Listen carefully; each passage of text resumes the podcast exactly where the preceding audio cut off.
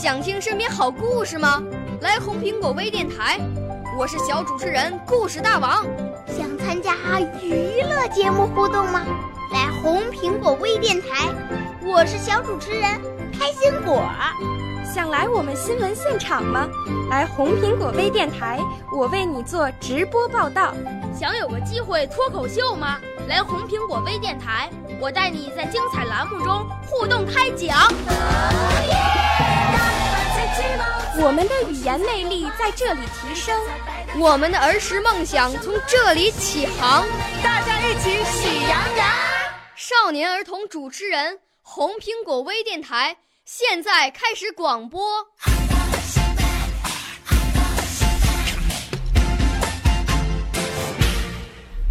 小朋友们，大家好，我是今天大家帮大家的主持人王佳艺，我来自大连开发区北京小学华润海中国分校。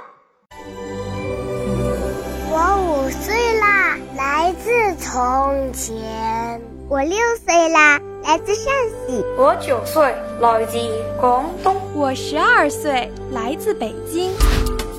我们都是红苹果微电台小小主持人。在今天的大家帮大家栏目中啊，咱们来说一说诚信，你我他。诚信，你我他。今天先给大家讲一个。发生在五年二班平平身边的故事。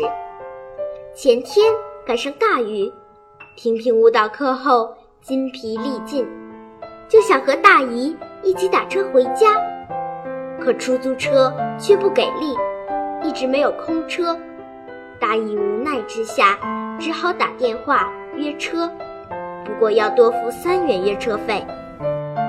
这时。一辆出租车稳稳地停在他们的面前。原来车里面的乘客要在这里下车。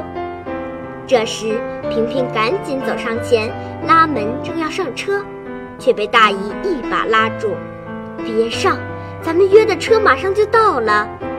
这辆车也是出租车啊，而且还不用多付三元约车费呢。”正说着话呢，旁边已有人拉门上车了。萍萍埋怨大姨，可大姨说：“已经答应别人了，咱们就不能失信啊。”果然，没多久，一辆出租车缓缓停下来，一看车号，正是他们约的那辆车。平平和大姨上车后，司机说：“现在正是打车高峰，我怕别人伸手劫车闹误会，就把空车的指示灯关了。”门也锁上，总算顺利过来了。我已经答应你们了，就不能拉别人。做人要讲信用嘛。听了司机这番话，萍萍看着大姨，不知说什么好。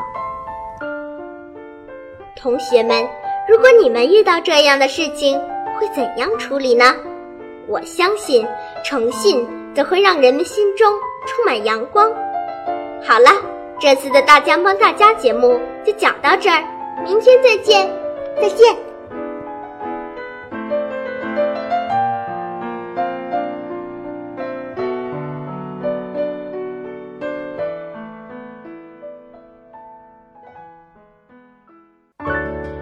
少年儿童主持人，红苹果微电台由北京电台培训中心荣誉出品，微信公众号。